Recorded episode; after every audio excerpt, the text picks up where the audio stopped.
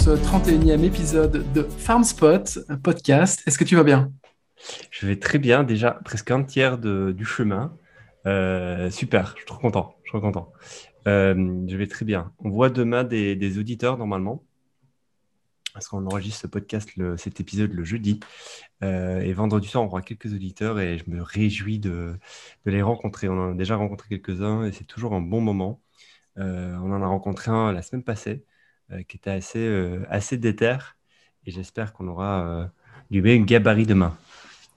c'est sûr. Moi, enfin, Covid oblige, on a, on a décidé de partir en mode petit comité.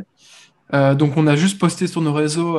Suivez-nous sur Twitter, même LinkedIn. Enfin, LinkedIn, peut-être un peu moins, mais LinkedIn quand même, Insta, etc. Parce que c'est là où, en général, on go direct to the audience. Et euh, putain, le franglais de malade. Et, euh, et du coup, c'est là-dessus qu'on a communiqué euh, cette, cette, idée de, de, de, se, de, se, rassembler sur un rooftop. en plus, je pense que c'est un rooftop pop-up, c'est ça? J'ai bien compris. Et donc, le, concept est pas mal. je pense que ça peut être. ça peut être très crypto-millionnaire, lol. Non, je rigole. non, ça peut être vraiment bien. Et, et, du coup, il y a quelques personnes qui nous ont contacté en DM en nous disant Ouais, on est chaud. Et, et, du coup, c'est ces personnes-là qu'on va, qu'on va voir probablement. Donc voilà, mais on est limité à 6 personnes en tout. Peut-être un tout petit peu plus si on, si on flirte avec les limites, mais, euh, mais voilà. Euh, ok, d'accord. Ben, pour ce 31e, truc? Ouais, pour ce 31e épisode, je voulais commencer par juste un tweet que j'ai vu passer, qui a fait le buzz euh, la semaine passée, et qui en dit long sur l'état actuel du no-code et de ce que tu peux faire aujourd'hui avec le no-code. Je suis sûr et certain que tu l'as vu passer, ça s'appelle Flexible.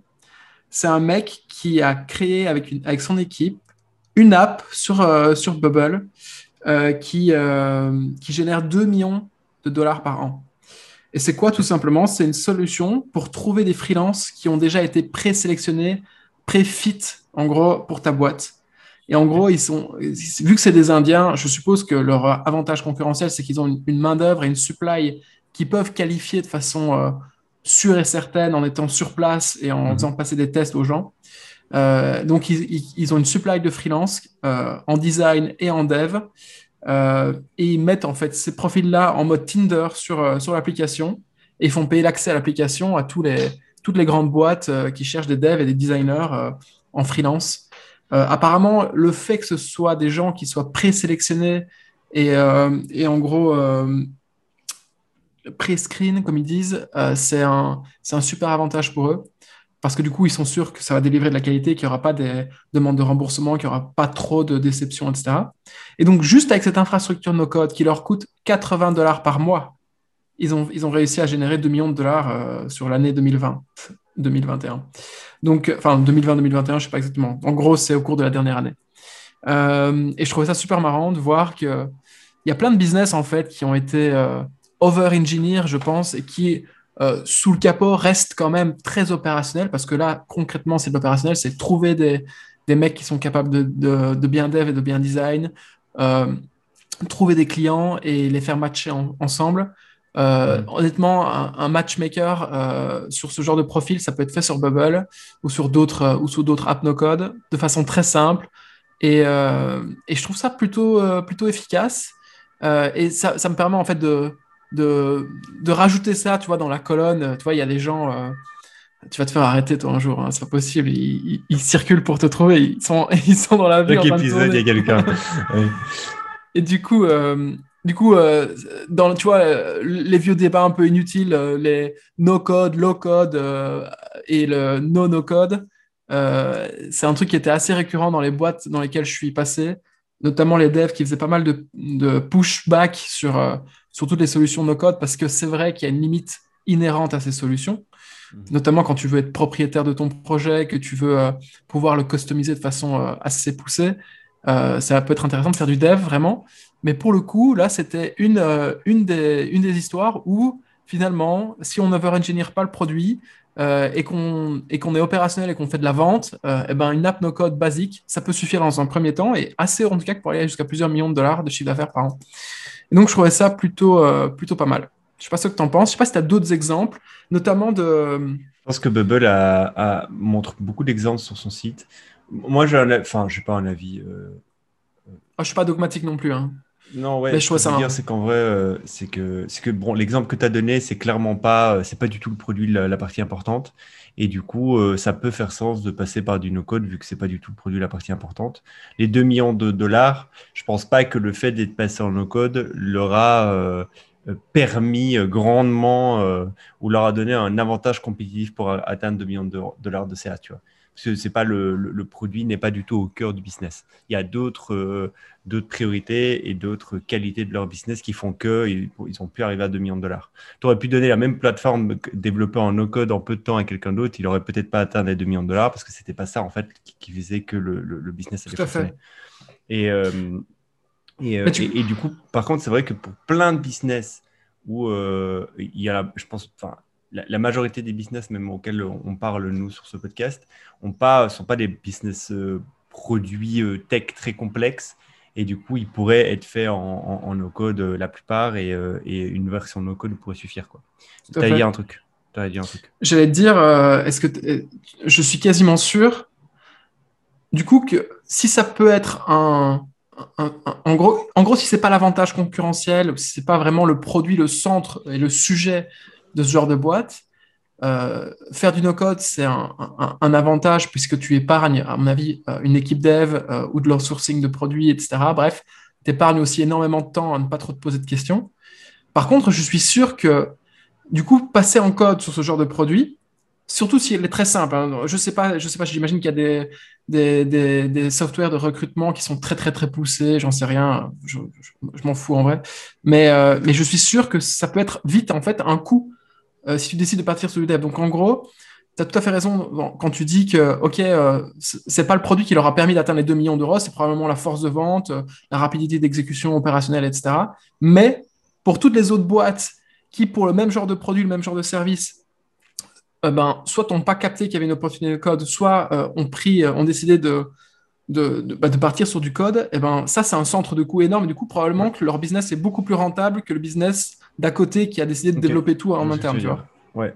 Ouais, non, je vois tout à fait ce que tu veux dire. Euh, ouais, pour moi, c'est des euh, concours de circonstances, le choix du, du code de no code. En fait, c'est tellement individu, enfin, c'est tellement au cas par cas. Euh, des fois, tu as des situations où aller chercher un confounder dev euh, et dès le début faire du custom code, c'est mille fois plus rentable et mille fois plus efficient que d'aller chercher du, que, d'aller prendre une solution no code. Des fois, tu as le founder qui connaît rien au no code et en fait, il va devoir, il il, a son produit a une certaine complexité qui fait qu'il va devoir passer des mois à apprendre le no code. Parce que des fois, ça peut passer des mois. Si tu veux, utiliser Bubble et faire quelque chose de complexe, ça peut prendre plusieurs mois à, d'apprendre et de s'y mettre et d'avoir quelque chose de viable. Euh, et, peut-être qu'au lieu de le passer quelques mois dessus, tu aurais pu passer deux semaines à focus en cherchant, en, cherchant un CTO et tu aurais trouvé du coup un CTO avec toi, tu vois. Et euh, c'est un autre sujet quand toi-même, fondateur, tu es, euh, tu es technique. C'est encore un autre sujet. Mais c'est pour ça que ce sujet code, no code, low code, je sais pas quoi, c'est, je sais pas, je suis. moi, sur Twitter, je suis des mecs qui sont pro-sect no code. C'est en mode, il faut absolument tout faire no code à tout prix. Euh, je ne comprends pas ce débat, je trouve qu'il a aucun sens. C'est vraiment concours de circonstances. C'est euh, est-ce que tu es dev? Oui, bah, ok, on n'en parle même pas. Euh, est-ce que tu n'es pas dev? Ok. Est-ce que tu es prêt à passer X temps pour apprendre le no-code en fonction de ta problématique produit? Oui, non. tu es quoi comme type d'entrepreneur? Est-ce que tu es un entrepreneur qui est en train d'essayer de bidouiller quelque chose? Si tu es en train d'essayer de bidouiller quelque chose et que du coup tu dis tiens je partirais bien sur le no code si, si, ça me prend trois mois à apprendre à développer un produit c'est pas grave parce que l'apprentissage va être cool et je suis pas pressé et en fait c'est plus un side project. Génial pars sur du no code mm. par contre si genre tu es hyper déter euh, il faut tu as, une une une, obligation. Une pression d'aller vite sur le marché parce que tu sens que c'est quelque chose d'émergent la concurrence arrive. Euh, tu sais que ça va être capital euh, intensive et ce genre de choses. Peut-être qu'au lieu de passer trois mois à faire du no-code, il serait mieux que tu passes deux semaines du matin au soir à chercher un développeur. Et tu iras beaucoup plus vite et ça sera plus efficient pour ta boîte. Donc, tu vois, c'est vraiment c'est au cas par cas. Quoi. Donc, j'ai pas d'avis spécifique. Par contre, des boîtes qui font des millions d'euros avec du no-code, il y en a plein. Ça, c'est. Il n'y a, y a, y a, pas de sujet. Et sur Bubble, je sais qu'il y a. ils ont une espèce de Wall of Fame où ils listent plein de. Plein de de, boîtes cool qui font beaucoup d'argent et, euh, et, c'est plutôt cool. Ouais. Mais, du coup, juste pour conclure sur ce sujet, je ne suis pas non plus dogmatique sur le no-code ou sur le code, low-code, patati patata. Euh, par contre, euh, par contre, euh, je trouve ça intéressant de, se poser, de se poser la question a, priori de ce que tu veux faire, pourquoi tu veux le faire, si tu veux aller vite, si tu veux juste tester une idée, etc. Je pense qu'il y a mmh. pas mal de projets en interne dans des boîtes qui peuvent être lancés avec du no-code juste pour prouver le proof enfin faire un proof of concept, un POC. et ensuite, pour terminer, comme tous les sujets comme ça où il y a des, sectes qui se créent, euh, il faut prendre un peu de recul et on se rend rapidement compte en fait que c'est du marketing. Et du coup, en fait, quand tu pushes, quand tu, quand tu vas prier à l'église du no-code et que tu essayes de ramener tous tes, tous tes, tous tes copains avec toi et en faire des, serviteurs de cette église, euh, et ben en fait, c'est que peut-être que tu as un business où tu vends du no-code derrière. Euh, et, et, donc, c'est exactement comme pour les gens qui disent VC, no VC, etc. Euh, c'est le même sujet, c'est une façon de se marketer. Euh, et, je pense que si le tweet a, buzzé comme ça, c'est parce que le mec, il s'est marketé comme étant une team maline euh, qui n'est pas tombé dans les, dans les, dans les, dans les impasses de, ceux qui lèvent des fonds qui, et qui en plus embauchent des tonnes de devs qu'on ne sait pas sur quoi on va les faire bosser, mais ils sont là, tu vois. Il y a, je pense qu'il y a une grosse part de marketing là-dedans et c'est pour ça qu'il est arrivé dans mon, dans mon Twitter, dans mon feed, parce qu'à mon avis, euh, ils ont capté que j'étais, euh, j'avais une, certaine orientation. Donc voilà. Ça marche. Mais quand même 2 millions, tu vois, c'est pas mal. Non, c'est bien, c'est super. C'est, pas. C'est des Indiens. Ouais. Des Indiens. Je, t'enverrai le tweet. Avec plaisir. Je, je mets pas ça de. Alors le marché indien, il faudrait, faudrait qu'on en parle un jour. Euh, je suis tombé sur une chaîne YouTube que je suis en train de poncer. Et du coup, ça me fait des sujets pour le podcast, c'est ça qui est cool. c'est un, un Anglais qui vit en Inde et euh, qui rencontrent là-bas, parce que l'écosystème euh, des boîtes indiennes, il est très très particulier. Parce qu'ils n'ont pas, on, en a, parlé de quelques, quelques boîtes euh, qui sont en train d'avoir des croissances monstrueuses en Inde, parce que du coup, ils n'ont pas les mêmes problématiques, ils n'ont pas les mêmes démographies, c'est pas le même marché, la même maturité de marché, les mêmes besoins, les, mêmes problèmes. Et, et, du coup, ce mec-là interview, interview des entrepreneurs indiens. C'est super intéressant. Euh, tu as des business un peu. Euh, genre, tu as un mec là qui est en train de créer une billion dollar compagnie en vendant du, ciment. Euh, juste en, vendant du ciment. En fait, il arrive à sourcer du ciment moins cher, à le shipper plus rapidement et il est en train de défoncer l'industrie du ciment en 2020. C'est et, du coup il il t'explique tout, enfin il te piche tout le truc. Alors je, ne vais pas vous le faire ici, je vous le ferai dans un autre épisode. Je, sélectionnerai un peu les meilleures boîtes, en tout cas m'ont qui m'ont les modèles qui m'ont le plus intrigué. Mais, euh, mais c'est super intéressant le marché indien. Euh, j'ai vu, j'ai vu plein de boîtes dans la livraison de lait qui sont sorties euh, en Inde. C'est tellement une, il y a tellement un boom démographique dans ces pays-là que, en fait, il y a, y a, un besoin incalculable de petits business qui étaient chez nous avant. Tu sais qu'avant, à l'époque de nos grands-parents, euh, le laitier passait avec sa petite camionnette déposer des bouteilles de lait. Bah alors moi, j'ai grandi en Sicile et en Sicile, on avait ça. Hein. En Sicile, on avait euh, le camion tous les matins. On avait trois camions qui passaient vers 8 h du matin, 8-9 h du matin. On avait trois camions qui passaient. Tu avais euh, les produits laitiers, donc ils faisaient que des produits laitiers, avec des œufs, tous les trucs de la mhm. ferme. Quoi. Tu vois, il y avait du lait, mais il y avait aussi d'autres trucs. tu avais le boulanger qui passaient. Donc, tu avais les pains, euh, les, euh, les pizzas euh, salées pour le matin, les carrés de pizza siciliens pour le salé le matin, etc. Et tu avais, avais, le poissonnier. le poissonnier, il passait deux fois par semaine. Et donc, ouais, ouais, c'est drôle. On dit, on en revient à ça. on en revient à ça. on en revient à ça, plus efficace, plus rapide. Et ok, ok, ok. écoute, est-ce que tu veux que je te fasse découvrir un petit truc? Euh, moi, j'ai un de nos viewers, euh, un de nos viewers qui m'a envoyé un truc. En gros, il m'a dit J'ai écouté votre podcast sur les cartes Pokémon, c'est un de nos premiers podcasts. Et lui étant assez fan des cartes Pokémon et aussi euh, très débrouillard manuellement, je crois que je te l'ai montré. Je t'ai envoyé un screen, mais je ne t'ai pas, pas montré plus que ça.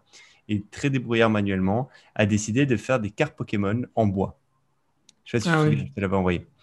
Euh, donc, en gros, ça ressemble à quoi? Tu peux aller voir. C'est mokuzan.art. Donc, M-A-M-O-K-U-S-A-N.A-R-T. Mokuzan, mokuzan.art. Euh, et en gros, il vend des. Euh, ce qu'il fait, c'est qu'il prend les cartes Pokémon traditionnelles qu'on connaît tous, et en fait, il va avec une fraiseuse, avec peut-être même une, une, machine à laser ou autre, à découpe laser, il va créer des fines couches de bois pour représenter en fait une carte Pokémon en 3D, en trois dimensions. Euh, c'est ultra stylé. En plus, c'est lui qui peint tout, c'est ultra stylé. Et en gros, il a commencé ça pour, pour le fun, euh, genre de son côté. Et euh, c'est notre, notre pote apparemment qui l'a inspiré pour se lancer là-dessus. donc, il a réussi à lier son plaisir pour les cartes Pokémon et son plaisir de travail du bois. Et il m'a demandé quelques conseils. Je lui ai immédiatement dit, mec, il faut que tu bourrines TikTok. Ça, c'est du TikTok assuré. Ça, tu, tu deviens viral sur TikTok, il n'y a même pas à chercher. Il faut juste faire du contenu, fais du contenu, fais du contenu. Filme-toi en train de faire, faire, faire. Euh, du coup, il a pris euh, euh, son courage à deux mains et il s'est lancé sur TikTok. Donc, je vais te laisser aller voir son TikTok après si tu veux. son TikTok Mokuzan13 sur TikTok. Et, et, là, il est en train d'avoir un carton. En gros, il y a quelques vidéos qui ont vraiment cartonné. Euh, dans les premières vidéos, il y en avait une qui avait plutôt bien cartonné. Et là, la toute dernière qu'il a fait est en train de très, très bien cartonner. Et euh, ce matin, il m'envoie un message pour me dire Mec, j'ai atteint les 1000 followers euh, en, quelques jours. et ça n'arrête pas de monter. Depuis qu'il m'a envoyé son message, il a 1000, 1500 followers presque. Et, et, ça monte, ça monte, ça monte, ça monte. Il les vend, ces cartes? Elles sont, elles sont vendables. Euh, elles sont achetables plutôt. Euh, ça coûte une centaine d'euros, je pense. Je ne sais pas s'il a encore fait des ventes ou pas, mais en tout cas, je trouve ça trop kiffant. Des mecs comme lui sur Twitter, j'en ai plein. Enfin, des gens que je suis sur, euh, TikTok, pardon, j'en ai plein. des petits artisans qui font des petits trucs, mais trop stylés, et qui montrent leur processus de, fabrication. On avait parlé des, des, bijoux en résine, des, des, décos en résine, on avait parlé de plein de trucs. Et, et encore une fois, je suis jaloux parce que je dis, putain, qu'est-ce que j'aimerais avoir, euh, un, faire un travail manuel et pouvoir le documenter sur TikTok? Euh, je kifferais trop ça. Du coup, j'ai essayé de penser à des idées de trucs que je pourrais faire. J'en ai plein. Genre, j'en ai plein, plein, plein, plein, plein. Et, euh, et, et, si tu veux, vas-y, je t'en parle d'une. J'en ai une, il y a deux jours. Tu, tu, sais qu'on aime beaucoup le stoïcisme. Enfin, on aime beaucoup. c'est quelque chose qui est assez naturellement sur lequel on, on s'est attardé à un moment donné. Euh, de par euh, plein, plein de Tim Ferriss a beaucoup véhiculé stoïcisme, Ryan Holiday et autres. Et du coup, euh, vu qu'on consommait ces contenus-là, et toi en plus tu aimes l'histoire, tu aimes, tout ça, et enfin, assez naturellement, tiens, on, a lu beaucoup de documentation là-dessus. Et du coup, ce qui est intéressant, c'est que tu as beaucoup de business qui sont créés là-dessus. Tu as des groupes privés de gens qui veulent revenir à une philosophie de stoïque. Euh, euh, tu as aussi des euh, objets de décoration. tu as des gens qui ont créé des e-commerce autour du stoïcisme, des print on demand, donc des t-shirts avec des phrases de Sénèque, etc., etc., Et moi, ce que je pensais, c'est qu'on a découvert un mec il y a quelques mois qui s'appelle Missor, qui fait des statues. ça n'a rien à voir avec le, stoïcisme pour le coup, mais bon, qui fait des statues de Nietzsche et de Napoléon. c'est plutôt, il essaie plutôt de représenter l'histoire à sa façon.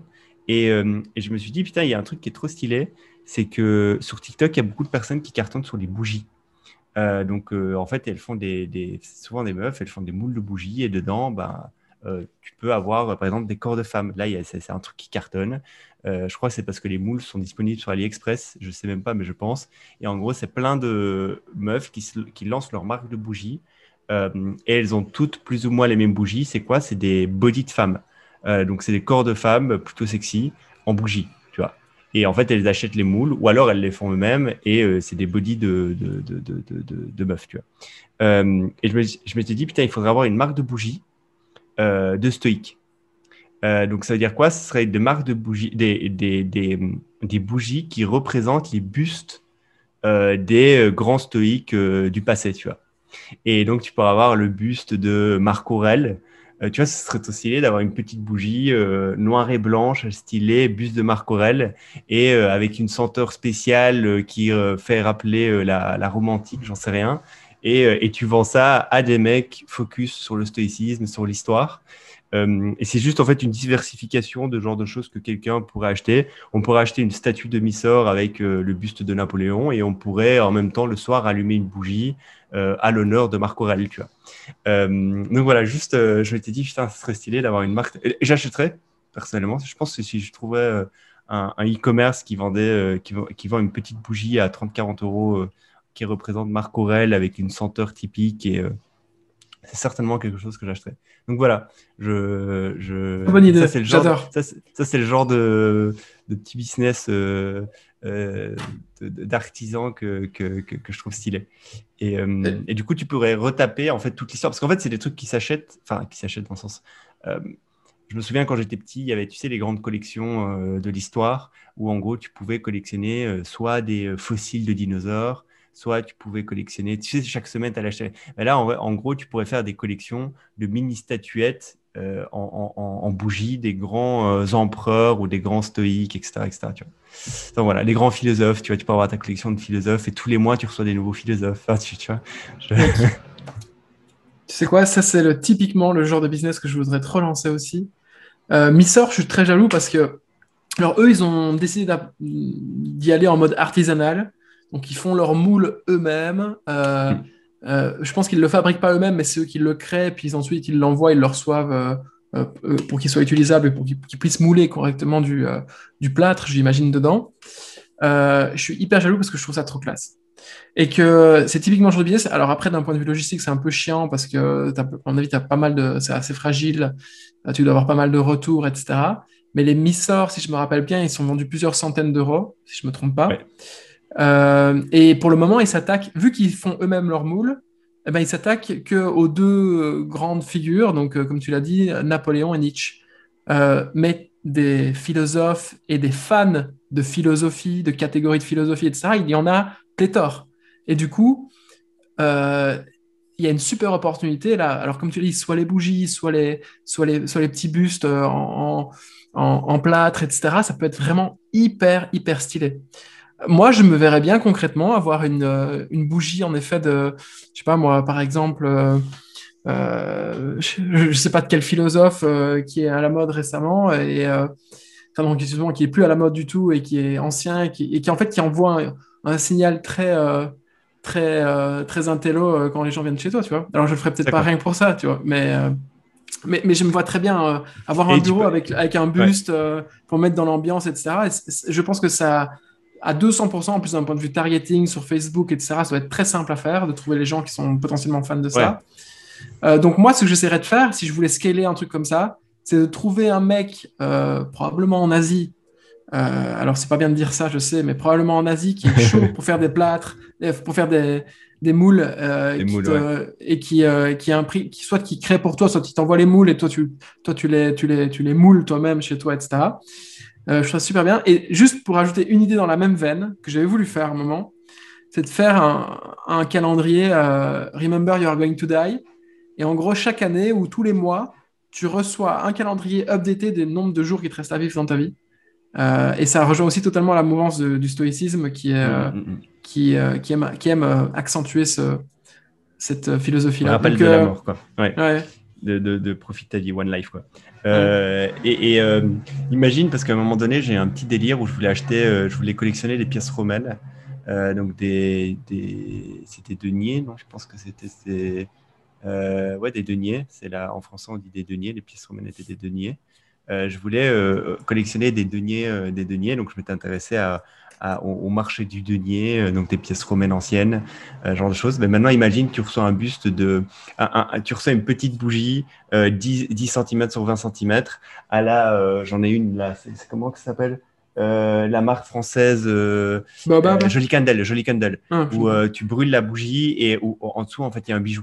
Maintenant, imagine, tu as un buste de Marc Aurèle. Je connaissais pas ça c'est une super boîte en France qui cartonne euh, Jolie Candle. Et du coup, il y, y, en a un million de boîtes comme ça dans le monde. en gros, tu peux, tu peux dire euh, j'achète une bougie ou dedans, je veux un collier. Tu sais pas c'est quoi le collier qu'il y aura dedans. Et une fois qu'elle est conçue, vidée, tu as, un petit sachet avec. Tu vois, ça, c'est l'avantage. Hein. Euh, c'est l'avantage quand tu as une femme à la maison. tu découvres des business. et euh, on le coup, je me retrouve en acheter. et, euh, et, imagine la même chose où genre tu brûles Marc Aurel et genre dedans tu as un denier. Ou, un vrai denier ancien. Tout simplement une côte de Marc Aurel en dessous, tu vois. Ouais, ouais, ouais, ouais. ouais tu pourrais. Ou par exemple le socle. Euh, genre, tu as un socle qui, qui, se, qui, qui, apparaît avec une quote et les socles, ils sont collectionnables, tu vois. Genre... non, génial. il y a un truc à faire. Il y a un truc à faire. Et euh, non, voilà. Donc, euh, donc, juste, donc, juste pour vous faire découvrir un viewer qui, Mokusen13 sur TikTok, vous irez voir. Gros, gros big up à ce mec-là. je pense que tu vois qu'il bourrine, c'est-à-dire qu'au début, il avait fait 3-4 vidéos et il y en avait une qui avait plutôt marché, mais les autres ne marchaient pas trop. Et il m'avait dit, oui, bon, bah, il y en a une qui a marché, les autres, elles marchent pas trop, je ne sais pas trop quoi faire. Et je lui dis, mec, tu t'en fous. Tu bourrines, tu fais, tu fais, tu fais, tu fais, tu fais, tu, tu, fais tout ce que tu produis, tu le filmes. Et, euh, dès que tu as une question dans les commentaires, tu réponds. Et, et tu, tu, tu, inondes de contenu. Et écoute, ces cinq derniers contenus, c'est 11 000 vues, 43 000 vues, 5 000 vues, 4 000 vues, 33 000 vues. Et euh, donc, je pense qu'on est le 10 juin, euh, cap, à la fin de l'été, je le vois bien, un petit, euh, un petit 30 000, 40 000 abonnés. Très bien je lui lance ce challenge parce que je sais qu'il nous écoute. Voilà, tu as un challenge et, euh, et si tu y arrives, j'en ferai un petit récap de ton, de ton business avec plus de détails.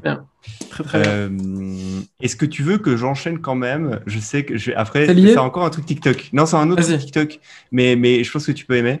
C'est un truc sur les business un peu, un peu chelou, un peu dégueu. pas, pas dégueu, not safe for work, mais genre un peu chelou.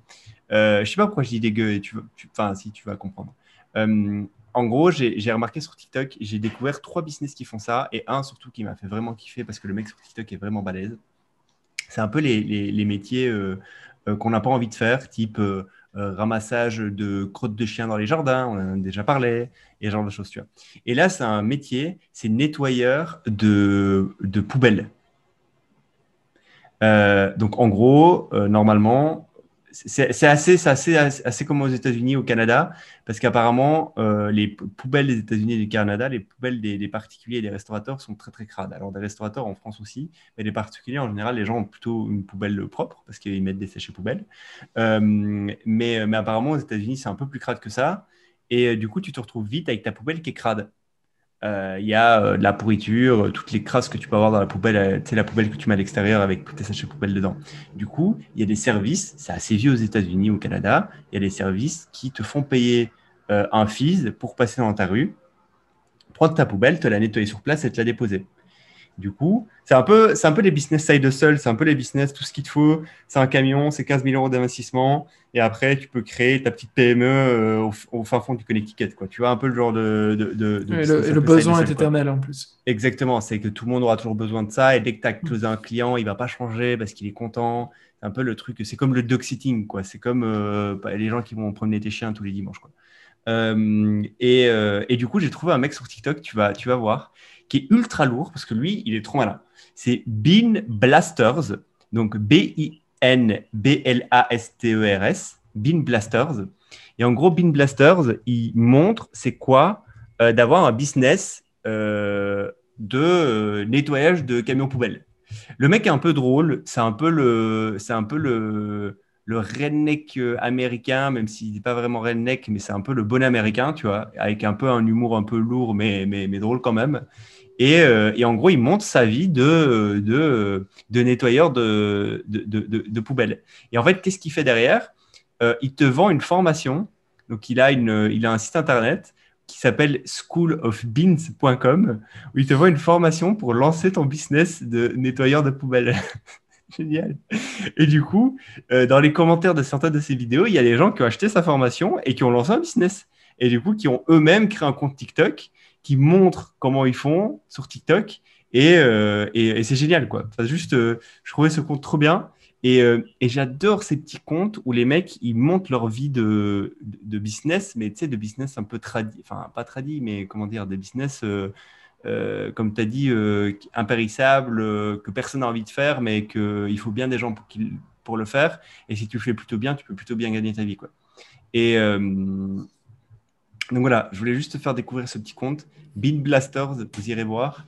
Et euh, en plus, le mec est plutôt drôle et, euh, euh, je suis sûr il y a des gens qui vont, aimer le contenu. Des mecs comme ça, j'en ai plein. C'est pour ça que j'ai pas toujours. En fait, à chaque épisode, j'en ai un. J'ai pas envie d'à chaque épisode vous faire découvrir un TikToker. Parce que je me dis, les gens, ça va les saouler à un moment donné. On va parler que de TikTok. Mais vu que je consomme beaucoup de TikTok, des mecs comme Bean Blasters, j'en ai plein. J'en ai, un, il fait la même chose avec les pizzas. Genre, c'est un pizzaiolo ultra drôle. Le mec, il a des centaines de milliers d'abonnés. Derrière, évidemment, il vend une formation pour lancer ta pizzeria. Ou bien, j'en ai un autre qui vend une formation pour lancer ta Dark Kitchen Pizzeria. Et donc, c'est une formation focus Dark, Kitchen. Euh, mais, là, sur les poubelles, euh, j'ai découvert ça récemment je trouvais ça, euh, je ça plutôt, plutôt drôle. Génial, parce que quand tu me l'as pitché, du coup, je, j'ai, avant, avant que tu termines ton pitch, j'ai imaginé le scénario et moi, je me disais, OK, d'accord, il y a un camion qui vient, qui récupère toutes les poubelles, qui les amène dans un centre et ensuite qui les redispatche chez tout le monde. Et en fait, pas du tout. Euh, c'est. Euh, T'as vu les vidéos là? ouais, c'est ça. Ouais, c'est un type qui vient et c'est en camion, il y a directement tous les tuyaux. Tout est dans le camion. ouais, c'est ça. En fait, il prend ta, ta, poubelle, il la, il la met dedans, bim bim, en 5 minutes, ta poubelle est, est, nettoyée et tu la redéposes. Et en gros, ils vendent des abonnements. Ils font tous. J'ai regardé euh, plein de landing pages euh, de bonnes PME américaines où ils sont 5-6 dans, dans, le truc, ils ont 4-5 camions distribués dans le Connecticut et genre, ils ont un bon site bien catchy et ils font tous abonnements. Donc, je ne sais, pas, euh, je sais pas combien ça génère d'argent, ce genre de business, mais à mon avis, ça va être plutôt juteux. Euh, et, euh, et, voilà quoi. abonnement, tu as un mec qui passe une fois par semaine, il nettoie tes poubelles. Ok, super, super intéressant. Enfin, super Oui, je vois ce que tu veux dire quand tu dis que c'est pas très clean comme business, dans le sens où notre audience, à mon avis, elle est, elle est majoritairement tech, un petit peu side hustle, mais pas du side hustle où tu dois te, à mon avis, tu dois te pencher. Salir les mains. Euh, et te salir les mains. Mais, euh, mais intéressant, oui, c'est intéressant. Et je me demande comment ça se passe finalement ici en, en France et en Belgique, etc. Je sais qu'il y a un service public qui ramasse les poubelles. Euh, Pour les nettoyer, je crois que tu dois nettoyer, tu, tu nettoies ça de ton côté tout seul. Hein. Ouais. Ok, hyper intéressant. Il y a peut-être moyen de lancer la même chose ici. Hein. Tu serais fan, toi? Si on, avait, si on avait des opérationnels, tu serais fan? Non. Non, non, non, c'est trop de, c'est trop de logistique. Désolé, j'ouvre, j'ouvre la fenêtre parce que j'ai une abeille qui vient de rentrer chez moi, qui est juste au-dessus de ma tête. Euh, tu me dis si ça a fait trop de bruit pour le pod. Euh, mais euh, non, je pense pas que je serais fan pour moi. Non, c'est trop. C'est trop. c'est trop. c'est trop. Après, ce serait drôle de faire ça comme expérience. Genre pendant un an, tu essaies de lancer un business comme ça et tu documentes tout comme, euh, comme le mec fait sur TikTok. quoi. Euh, l'expérience de la documentation m'exciterait plus que le métier en lui-même. Tu vois, l'expérience de tous les jours avec, avec, mon téléphone, filmer tout le truc et tout, ça me ferait plus kiffer que, que, que de le faire. Quoi. Ouais, tout, alors tous les business opérationnels, on n'en parle, on en parle pas assez, surtout dans le milieu de la tech, euh, Paris intramuros, mais c'est hyper excitant. Je veux dire que quand tu as... En fait, tous les matins, tu te lèves et à la fin de la journée, il y a quelque chose qui s'est réellement passé à la fin de la journée, tu vois, tu es fatigué, tu as, des crampes aux muscles, tu euh, as sué probablement. Et ça, je trouve que c'est un truc qui manque. En tout cas, c'est un truc des fois qui me manque. À mon avis, c'est aussi ce que tu veux dire quand tu dis que des fois, tu as envie de faire un truc un peu plus manuel. Ce qui serait génial, c'est de faire un truc manuel, artistique, artisanal et qui en plus gagne énormément d'argent. Euh, la probabilité de tomber sur, ce, sur le produit qui répond à tous ces critères-là est faible. Euh, du coup, la plupart des gens tombent dans l'opérationnel brut et méchant. Mais cet opérationnel brut et méchant, c'est comme être entrepreneur de jardin, tu vois. J'en vois, aussi tout le temps sur, euh, sur TikTok des mecs qui sont entrepreneurs de jardin. Ils arrivent avec leur tondeuse sur leurs bras parce qu'ils ont des biscottos d'Arnold Schwarzenegger et, euh, tu, les vois, ils, taillent à une haie en même temps de la pelouse, tu vois. Et euh, la petite mamie qui, débourse parce qu'elle s'en fiche, tu vois. Elle, ce qui lui importe, c'est que sa pelouse soit faite toutes les semaines, tu vois. Donc euh, très intéressant. Mais une fois de plus, ouais, pas notre fourmi. Tu vois, moi, par exemple, je regarde beaucoup de et, ça, je kifferais. Euh, c'est quand je regarde beaucoup de, chaînes YouTube euh, de euh, un jour dans un métier. Je sais pas si tu vois ce que c'est. C'est genre euh, là récemment, j'ai regardé un jour dans un dans le métier de maçon. Et genre en gros, c'est un mec qui débarque sur un chantier et du matin au soir, il fait le, le métier de maçon. Ou un jour dans le métier de pêcheur marin. Et genre, il débarque à 4 heures du mat, il monte sur un bateau et il part toute la matinée euh, faire de pêcher avec les marins, quoi. Tu vois. Et euh, je regarde du contenu comme ça. Et un jour, tu vois, quand, dans, dans mes folies, de me dire, tiens, si un jour j'étais youtubeur et je devais avoir une chaîne YouTube, qu'est-ce que je ferais? Ça, ce serait du contenu qui me ferait kiffer. Genre, un jour dans la vie d'un métier, et genre, euh, tu tapes 50 métiers sur l'année et tu as vécu des trucs, quoi. Tu as vécu des trucs de ouf, tu as rencontré des gens qui sont sur le terrain, qui font des trucs de ouf, euh, qui, comme tu le dis, euh, se crèvent. Quoi. Ils ont vraiment mal à la fin de la journée. Et, euh, et, et tu, rencontres, enfin, tu, tu, tu, te rends compte au final, c'est quoi de vraiment travailler dans la dans, dans, dans, ces dans ces dans ces tafs là qui qu'on sous-estime, enfin pas qu'on sous-estime, mais qu'on ne met pas assez en avant. et en plus de ça, tu rencontres des, des, gens fabuleux. Quoi. Et derrière, tu peux vendre une formation d'orientation professionnelle pour les jeunes qui veulent se lancer. En plus, pensons toujours business, cash. que faire après? On fait ça. Euh, ouais, après, le, truc assez. Euh, enfin, je pense que du sponsoring, à un moment donné, tu vas avoir une boîte qui va te dire. Euh, moi, j'aimerais bien, on aimerait bien que tu viennes chez nous faire, je sais pas moi, tu as une grosse boîte de construction qui dit on essaie de recruter, pas chez nous, faire une journée et, en fait on te paye pour faire le sponsoring de notre prochaine sélection de recrutement de, de je sais pas quoi. Ouais voit bien le truc. Quoi. Mais, euh, mais, mais, je me dis, si un jour je ferais une chaîne YouTube euh, d'entertainment et d'éducation, euh, ce serait drôle de faire ça. Alors, dans, dans, dans, le même genre de métier un peu insolite dont j'aimerais bien parler dans le podcast, il y a un type qui. J'étais chez mes parents l'autre jour et il y a un type qui habite pas loin de chez nous qui passe en lambeau dans la rue. en lambeau, en Ferrari, en Mercedes SLS, tu vois, la papillon là. Et à chaque fois, je me dis, mais qui est ce type, tu vois? Et j'ai creusé un petit peu. Euh, il y a quelques, il y a quelques, il y a quelques, quelques mois, j'avais creusé. Et, euh, et, en fait, c'est un type qui a un business de location de containers. Donc, en gros, quand tu fais des travaux chez toi, c'est requis euh, par, la, par la région, par, la, par l'île de France, peut-être ici à, à Paris, etc. c'est que tu es obligé d'avoir un container pour pouvoir tout simplement être sûr que tes crasses euh, eh ben, euh, soit mise dans un conteneur, puis le conteneur, il, est obligé d'aller dans une décharge et de trier les crasses. Et donc, euh, il y a énormément de gens qui, qui louent des conteneurs à la journée, à la semaine, au mois. et notamment, la plupart des gens qui louent ça, c'est des business en fait. À quoi ça sert d'acheter un conteneur 25 000 ou même 10 000 balles si tu peux en louer un et que de toute façon tu le factures à ton client derrière, tu vois? Donc, mhm. Et donc ce type-là, il a un business, il a des centaines de conteneurs qu'il loue partout en, en Belgique euh, euh, et, ça a l'air de fonctionner du tonnerre. Honnêtement, euh, le mec, il, crache, il crache. et c'est super intéressant. et, d'autres, d'autres, d'autres aspects de son métier dont je te parlerai en privé. Mais c'est super intéressant. Tu veux que j'enchaîne sur un truc? Ouais, parle-moi d'un petit truc, vas-y. Alors, c'est pas un petit truc. Ah. Alors, on en parlait justement des métiers un petit peu, des métiers un petit peu galères, des métiers opérationnels, etc. Et euh, j'ai trouvé une, sur la liste des boîtes de YC, il y a une boîte qui, qui était vraiment en mode UFO, OVNI. Je me disais, mais qu'est-ce que cette boîte fout chez YC Je ne comprends pas. Euh, c'est pas clair. Cette boîte s'appelle Grease Boss. Et du coup, j'ai ajouté les mecs sur LinkedIn, sur Twitter, et j'ai essayé de leur parler. Grease comme euh, la Grèce en anglais et Boss comme boss. Ok. Et donc, euh, euh, j'ai ajouté euh, ces mecs-là sur, sur LinkedIn et j'ai parlé avec le CEO et je lui ai posé plein de questions. C'est greaseboss.io. Et en fait, c'est un business de malade.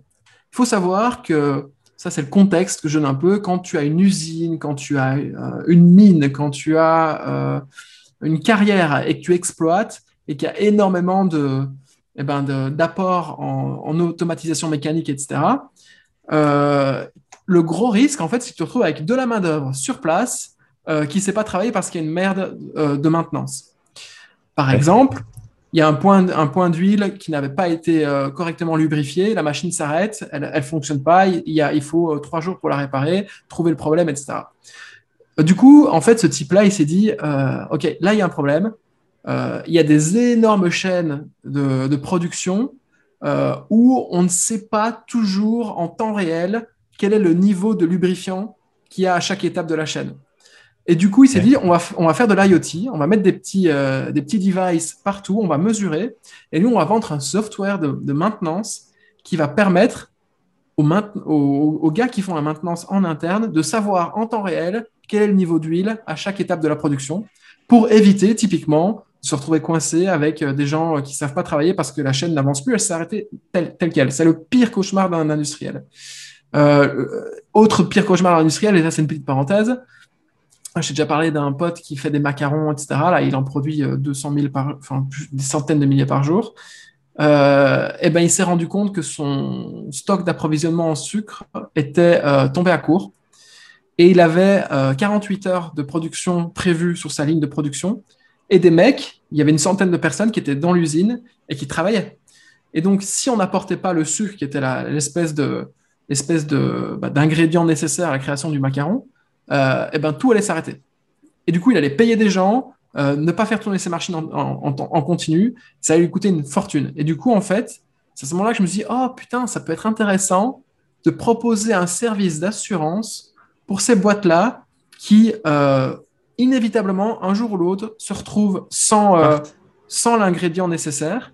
Et du coup, en fait, tu, mets des, tu, prends des, tu passes par Special.fr, tu prends des entrepôts partout en France, euh, à côté des grandes industrielles, et tu leur, tu leur marketes ton idée, tu leur dis, écoutez les gars, pour 500 euros par mois plus X% de, de commission sur toutes les, les marchandises que vous aurez, euh, dont, vous aurez, dont vous auriez besoin, euh, que nous, on garde à notre disposition, eh ben, on vous assure qu'en une heure, vous êtes livré, peu importe ce que vous voulez. Tu peux faire ça aussi pour les chantiers. On a vu plein de boîtes. Ah ouais, ça, ça, on avait vu, ouais, pour les boîtes, ouais. Tu avais du last minute delivery pour les chantiers parce qu'apparemment, ils ont souvent des merdes, les chantiers. Ils ont souvent euh, le matin, 11h30, ils se, rendent, compte qu'ils n'avaient pas assez de matos pour un truc. Et du coup, ils viennent et ils te livrent. Ouais.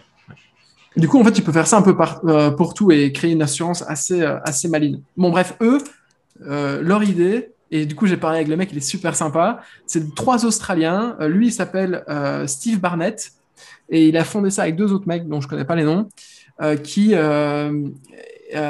qui bossent tous les trois dans l'industrie depuis 20 ans, et ils ont tous les trois décidé de bosser ensemble sur cette idée-là, et ils racontent en gros que au début, ils payaient tous leurs tous leurs frais de boîte avec leur carte de crédit, l'histoire classique de l'américain la, de, slash l'occidental qui se lance. Euh, et du coup, il disait, euh, entre chaque usine qu'on allait visiter, eh ben, on dormait en camping dans les, dans, tu vois, ce qu'ils avaient leur, leur 4x4 avec des tentes sur les toits, etc. Ils s'arrêtaient dans le bush, euh, pour, dans le bush australien pour, pour camper. Puis le lendemain, ils allaient au truc, etc. c'est hyper intéressant. Aujourd'hui, ils ont une dizaine de clients, une dizaine d'installations de matériel. Donc, c'est pas grand chose. Mais il m'a pas dit le prix. Le prix n'est pas indiqué, mais ça doit coûter une fortune parce que tu dois, du coup, installer l'IoT. Et puis ensuite, tu dois faire, tu, tu, tu vends le, software qui va avec. Euh, et leurs principaux clients, c'est des mines, des carrières. Il a les deux plus grosses mines du monde qui sont clientes, la plus grande carrière du monde qui est cliente, et puis ensuite quelques industries euh, disperses euh, et variées. ils ont été pris chez YC parce que leur objectif, c'est de créer, et là je trouve, la tagline énorme, l'Apple de la maintenance. En gros, il veut créer une expérience Apple de la maintenance en entreprise, enfin en, en industrie. Et et euh, je trouvais ça vraiment, vraiment pas mal. Euh, je regarde si j'ai tout dit. Euh, ça, il dit que ça va être une billion dollar compagnie et que c'est pour ça aussi qu'il est allé chez YC, parce que du coup, YC peut leur permettre d'avoir l'approche software du monde plutôt que d'y aller en mode, tu vois, la, la, plupart de leurs concurrents, c'est des mecs qui sont là depuis 50, 100 ans et qui utilisent l'IoT pour vendre des services de conseil derrière sur les entreprises. Et si jamais tu prends pas les services de conseil, quelque part, en fait, euh, t'es pas sûr d'être euh, aidé si jamais l'IoT commence à foirer, tu vois. Donc en gros, c'est un espèce de legacy business horrible qui est basé sur, euh, sur une approche clientéliste du monde et pas une approche plus bah, en fait software quoi. et je trouve ça je trouve ça génial. ça change en fait. Pas trouvé, par contre, j'ai pas trouvé le site. Il faudrait vraiment que tu me retrouves. Grisboss.co. pardon. Tu peux me, le, me, le, me les play GR. G-R-E-A-S-E B-O-S-S. S-E. Ah, ok, ok, ok. B-O-S-S. Ouais, point .io. Ok, c'est bon, je l'ai. Putain, ouais. Euh, ok, lubrifie les machines. Ok. Euh, enfin, ils te disent ah, si la machine est bien lubrifiée. Ouais, exact. Une. En fait, c'est c'est le genre de, de, service qui est euh, qui coûte facilement des millions, comme je l'ai dit, si jamais tu, tu si jamais t'es pas réactif en cas de problème, et inévitablement, il y a des problèmes. Et du coup, l'objectif de Grisboss, c'est d'avoir le plus de points de data euh, pour connaître le, les, niveaux de lubrifiant restants dans chaque, euh, dans chaque étape de production. en fait, tu vois, ce qui m'intéresse là-dedans, c'est euh, finalement, c'est que j'ai l'impression que des fois, je, je sais bien que c'est un peu du bitching ce que je fais, tu vois, mais j'ai l'impression que des fois, on a tendance à regarder que des business qui euh, sont dans le dans l'expectative, c'est-à-dire un jour il y aura ça qui arrivera peut-être et du coup on crée cet énorme empire avant qu'il y en ait vraiment besoin pour aider des gens qui en ont peut-être pas besoin mais un jour ils en auront besoin, tu vois. Et des fois ça me saoule un peu et euh, j'aime bien retourner à des trucs. Euh, Après on a quand même des bons exemples de, de vraies boîtes qui font des vrais trucs, hein. c'est pas. Bien sûr. Mais mais, même de boîtes qui, qui pensent qu'un jour voilà mais qui entre temps font quand même des choses super bien. Mais je suis d'accord avec toi que il y a beaucoup de oui. Et, euh, et, là, tu es dans des business qui. Euh, euh, Day one, quoi. Ouais, c'est ça. C'est ça, c'est ça. Et, et, ça, on aime bien. Je sais bien qu'on aime bien parce que c'est ça se, ça se confronte au, réel. Par contre, c'est. Et t'imagines le. Parce que là, je regardais dans la team, euh, le founder, euh, un des co-founders, euh, a l'expérience déjà, c'est-à-dire qu'il bossait en tant qu'ingénieur dans des de maintenance dans des dans des dans d'équipements miniers. Donc, donc c'est, mhm. ils, ils, ont des insights, quoi. Les mecs sortent pas, ils n'ont pas eu la petite idée. Et ça, alors, on peut juste petite leçon, enfin, petite leçon, genre, on peut faire une petite leçon de morale là-dessus. C'est que c'est compliqué d'être dans son canapé, d'essayer d'avoir des idées. Euh, des fois, il faut vivre des expériences pour euh, se confronter à des problèmes et du coup essayer de trouver des solutions à ces problèmes et du coup peut-être en faire une boîte. Et là, on a l'exemple type du euh, Steve qui était ingénieur dans, une boîte qui vendait de l'équipement minier et, et, qui a certainement rencontré le problème, qui a un insight. C'est ça en fait d'avoir un insight, c'est d'avoir bossé quelque part ou avoir vécu une expérience. On a remarqué quelque chose où tous les autres, que, tous les, que les autres n'ont pas remarqué et, euh, euh, ou alors que les autres ont, remarqué, mais ils n'ont pas eu l'œil entrepreneurial de se dire j'en ai marre de vivre ce problème, je vais essayer de le résoudre. Euh, et, et, et, là, bah, le, fameux Steve, il y a réussi. Quoi. Et il est trop drôle, leur, leur photo, dans l'onglet Team. Vous irez voir, je sais pas si vu. Regarde la bannière dans l'onglet Team en fait, on dirait que c'est une photo stock. On dirait que c'est une photo photo stock. Tu sais, les photos que tu ouais. livres de droit. En fait, c'est eux. Et, genre, on dirait les Ghostbusters, mon gars. oh, putain. Leur euh, marketing. Euh, leur marketing est, à mon avis, pas encore au point, mais, mais, mais, si tu regardes, en fait, ils, décident en fait de passer pour les meilleurs ouvriers, euh, les meilleurs ouvriers de l'huile et, de, et, du lubrifiant au monde, tu vois. et, ça fonctionne, je pense. Et là, je regarde une vidéo, euh, enfin, j'ai mis en mute, mais je regarde en parallèle une vidéo de présentation d'un chantier minier. Eh ben, ma gueule, tu vois, quand je t'ai dit que j'aimerais bien vivre une journée dans un métier, j'aimerais bien vivre une journée dans une mine. Une journée, voir que c'est quoi de travailler dans une mine.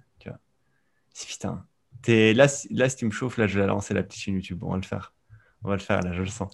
Euh, ça peut être drôle. Dites-nous dans les commentaires si vous voulez qu'on lance des vidéos plus longues sur YouTube sur une vie dans un, dans un métier. Euh, une, un, jour dans une, dans une vie. Euh, bon, euh, dis-moi. Non, vas-y, vas-y, moi j'ai fini, moi. T'as fini, t'as fini. moi, écoute, j'ai presque fini. Je te, je, te, je te, donne un dernier truc, mais c'est plutôt utilitaire comme, comme projet, enfin, qui va nous servir peut-être. je, je regardais le. Il y a un mec que j'aime beaucoup qui s'appelle Kevin Rose. Euh, Kevin Rose, qui est un investisseur, ancien entrepreneur, qui aujourd'hui, euh, enfin, ça fait plusieurs années qu'il est fan de crypto. Euh, et, et aujourd'hui, il a un podcast qui s'appelle Modern Finance, qui est un podcast focus sur la crypto, qui est vraiment cool. C'est un des meilleurs podcasts de découverte crypto que, que j'ai découvert depuis, depuis, depuis peu. Ce qui est cool, c'est qu'en fait, il n'est pas trop dans l'expertise. il introduit, il a toujours un guest et il introduit bien les choses. Euh, il vulgarise des fois des mots. Euh, c'est plutôt euh, pour, pour, les adeptes qui essaient de rentrer dans le monde crypto, c'est plutôt un bon, un, un, bon truc. Et en fait, en lançant, en lançant ce podcast-là, il, a il a recruté récemment des, des gens sur Twitter pour bosser sur euh, tous ces trucs euh, type montage de l'épisode, euh, les vignettes, la charte graphique, s'occuper du site internet du podcast, etc. etc. Et j'ai vu son site internet de podcast et il m'avait l'air simple mais efficace. Et j'ai découvert qu'en fait, il utilisait un outil pour faire ça qui s'appelle Podpage. Je ne sais pas si ça te dit quelque chose, tu l'as peut-être vu, vu passer. P-O-D-P-A-G-E.com. Podpage.com, c'est quoi? C'est un SaaS, c'est un site builder pour podcasters. Donc en gros, c'est des gars qui sont dit euh, des outils pour créer des sites internet en no code, il y en a des millions. Les drag and drop à la con, il y en a des milliers. Vous connaissez les grands euh, classiques, Wix, WordPress, Squarespace. En fait, il faut savoir qu'il y en a des milliers, littéralement. Euh, vous allez sur Google, Website Builder, drag and drop, et vous allez voir qu'il y a chier d'outils. il y en a plein. Et, et, en fait, eux, ils se sont dit, on va focaliser sur une verticale qui sont les podcasters. En gros, on va intégrer des fonctionnalités qui sont faites pour les podcasteurs, type flux RSS, type un bouton follow que quand tu appuies dessus, ça automatiquement follow euh, sur Apple Podcast, sur Spotify euh, et, euh, et, sur Twitter. Voilà, quelques fonctionnalités focus, focus tu peux intégrer, si par exemple, très souvent, tu as une newsletter qui est liée à ton podcast, bah, tu peux intégrer du coup un système de newsletter. Tu peux faire plein de choses directement sur, ce, sur cet outil-là. Donc, je voulais juste te parler de l'outil parce qu'en gros, c'est un mec qui. c'est son side seul. C'est un mec qui bosse comme employé dans une boîte. Ça, c'est un peu son, son tool à côté où il essaie de, générer du side income. Il est plutôt, plutôt pas mal utilisé. Il y a Modern Finance, comme je te l'ai dit, qui, l'utilise. Et il y a d'autres podcasts plutôt, euh, plutôt connus dans l'écosystème des podcasts qui, l'utilisent. Et euh, le fondateur s'appelle Brendan Mulligan. Et, euh, et peut-être qu'on peut l'utiliser pour nous, sachant qu'il y a une version free qui est assez permissive. Euh, histoire de refaire un peu notre site, on pourrait, on pourrait s'amuser. Est-ce que tu sous-entends que le site que j'ai fait est nul C'est ça? Non, pas du tout. Il est, simple mais efficace, comme on dirait. Euh, simple mais efficace. Juste, on peut, on peut peut-être un peu le pimper euh, pour, la suite. Mais et en plus, on a un outil qui nous, qui nous, qui pourrait ne pas trop nous prendre la tête et on pourrait faire ça facilement. Quoi.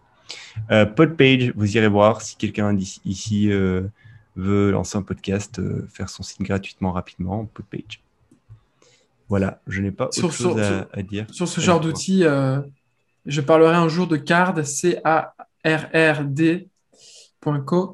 C'est pour moi le meilleur outil de landing page disponible sur le marché, le plus simple, le moins cher euh, euh, et, le plus intuitif. Et qui, donne, et qui en plus a de la gueule à la fin quand tu connais. Enfin, quand tu, même si tu prends un template et que juste tu le personnalises pour toi, ça donne toujours super bien. Mon site web, il est là-dessus. Le site web de FarmSpot, il est là-dessus, mais après, on l'a fait un peu rapidos. Euh, et j'ai plein d'autres sites web qui sont aussi là-dessus. Euh, c'est vraiment pas mal. Vraiment, vraiment, vraiment, je, recommande à 200%.